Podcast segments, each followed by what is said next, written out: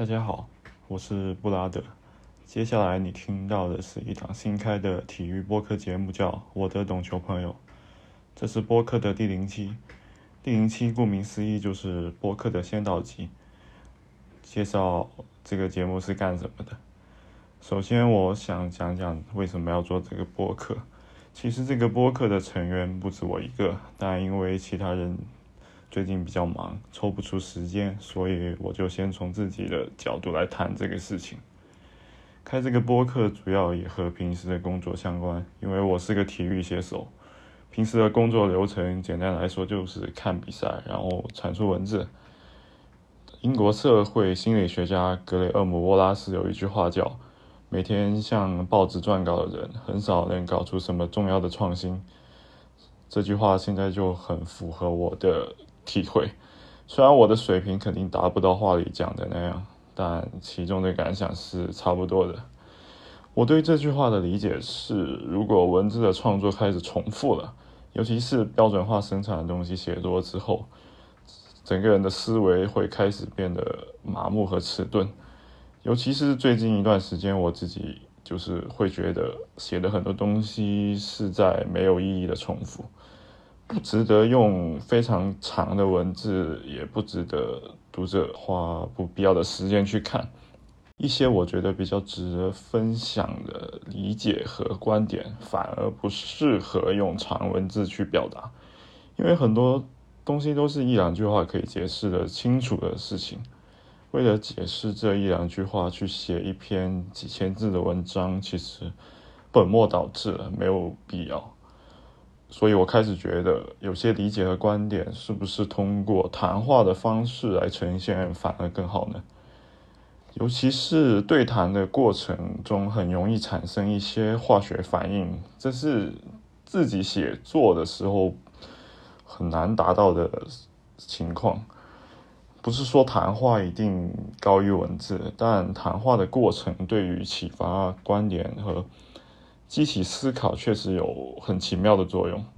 人类学学者向彪也说过，他自己比较愿意做的研究方式，其实适合不同的人谈话。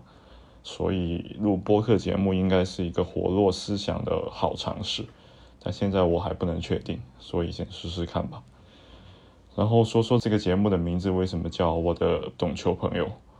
因为这个播客最初的设想是一个群聊节目，邀请不同的朋友一起来聊聊，大家各自聊一聊别人不懂的、自己懂的一些与体育相关的东西。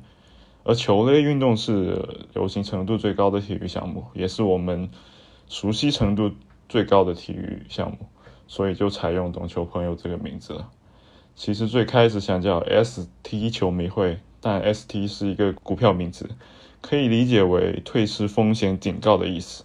因为我们之中很多朋友都是以前做体育相关工作，但现在已经转行，但现在还是对体育抱有一些热情，想借着录播课来聊聊感想的人，所以很符合退市警告这个概念。但后来想想，ST 这个概念还是太难解释了。让人不明就里，所以还是用了“懂球朋友”这个更直接一点的名字。这个播客可能会和其他体育类的播客有很大差别。首先，我们可能不会去追赶时事，不是我们不想，一方面是能力不够，另一方面是时间赶不上。所以，我们可能会在一些有代表性周期的时间节点去做一些评论和分享自己对事件的理解。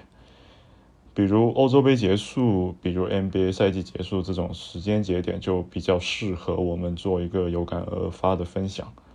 本来想借着欧洲杯结束录我们的第一期，但因为时间问题就搁了，所以打算把 NBA 赛季结束作为我们的第一期。这一期的话题我们已经定下来了，打算谈谈为什么我觉得现在的 NBA 已经不好看了。如果可以的话，我们不打算去把这个这些事情聊得太硬核，会尝试用更社会性的视角去切入这些话题。毕竟体育的本质是人文关怀。这个零七的播客就说到这里，我也说不好接下来会做成什么样，就试试看吧。如果大家对这个节目感兴趣，麻烦赏脸关注，多提提意见吧。还有也请各位对我的口音多多包涵，毕竟这个我也无能为力。那我们第一期节目再见吧。